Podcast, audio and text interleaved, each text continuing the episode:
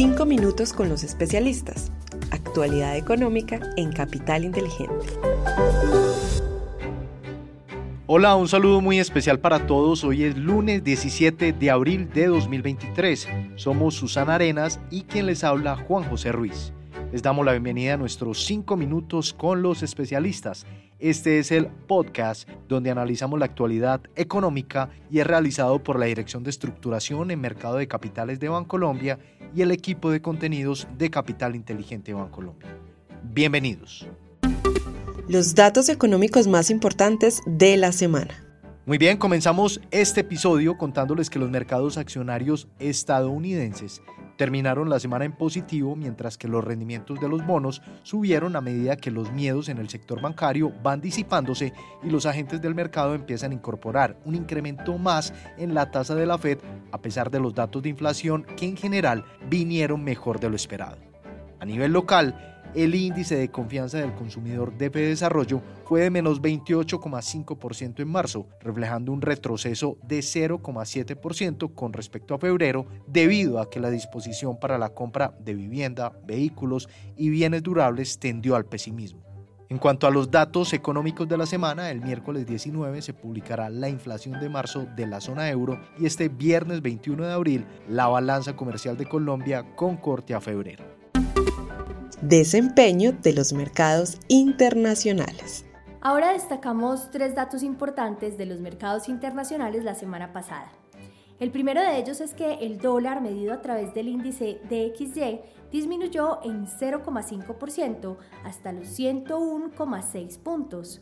Segundo, la renta variable internacional reflejó un comportamiento positivo, en mercados desarrollados, el Standard Poor's 500 retornó un 0,79%, el Eurostock 50 un 2,15% y el Nikkei japonés un 3,54%. En emergentes, el Hansen ganó 0,81% y el Ibovespa de Brasil 5,41%.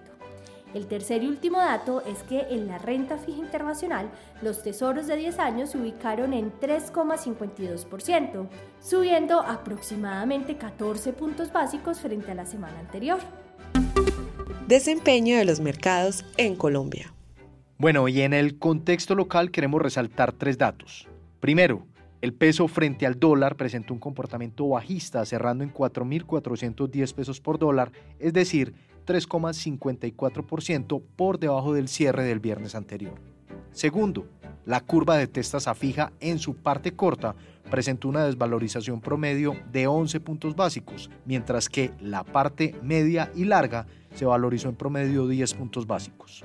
Por otra parte, la curva de referencia soberana en UR tuvo una desvalorización promedio de 18 puntos básicos.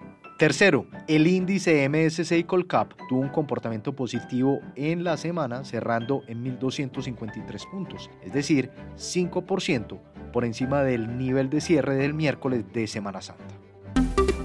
Desempeño de los fondos de inversión colectiva. Los fondos de inversión colectiva de liquidez y a plazo continúan presentando un buen desempeño. Han dado rentabilidades positivas a pesar de la volatilidad presente en los mercados internacionales. Asimismo, los fondos balanceados como el renta futuro y el renta balanceado rindieron positivamente la última semana, exceptuando el renta sostenible global que por la reciente revaluación del peso frente al dólar tuvo un desempeño negativo. Por su parte, los fondos de acciones colombianas y el Fondo de Acciones Internacionales Renta Alta Convicción rentaron también positivamente. Oportunidades de inversión para esta semana. Bien, y para finalizar, en la renta fija internacional continuamos priorizando la gestión de riesgo de crédito a través de la exposición a títulos de grado de inversión del mercado estadounidense. En cuanto a mercados emergentes, seguimos prefiriendo la deuda soberana en dólares ante diferenciales de rendimiento atractivos frente a su historia y activos comparables. Para la renta variable internacional seguimos viendo un escenario económico retador y por ello debemos estar defensivos en Estados Unidos con tácticas abiertas sobre el sector de servicios públicos y además creemos que la tecnología refleja unas valuaciones altas y debilidad en utilidades por lo que nos alejamos de este sector.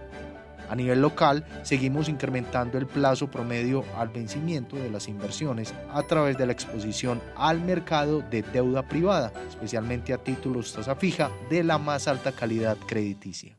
En cuanto al peso con respecto al dólar, esperamos que se cotice entre los 4.370 pesos y 4.600 pesos durante esta semana, mientras que en las acciones esperamos un comportamiento más lateral luego de las valorizaciones importantes que se han dado en las últimas jornadas.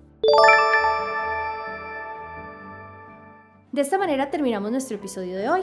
Pero antes de despedirnos, los invitamos, si aún no lo han hecho, a que se suscriban al informe semanal en el enlace que encuentran en la descripción de este podcast. Gracias a todos por escucharnos hasta el final. Estuvimos con ustedes Susana Arenas y yo, Juan José Ruiz, y les esperamos la próxima semana en un nuevo episodio de Los 5 Minutos con los especialistas. Una feliz semana para todos.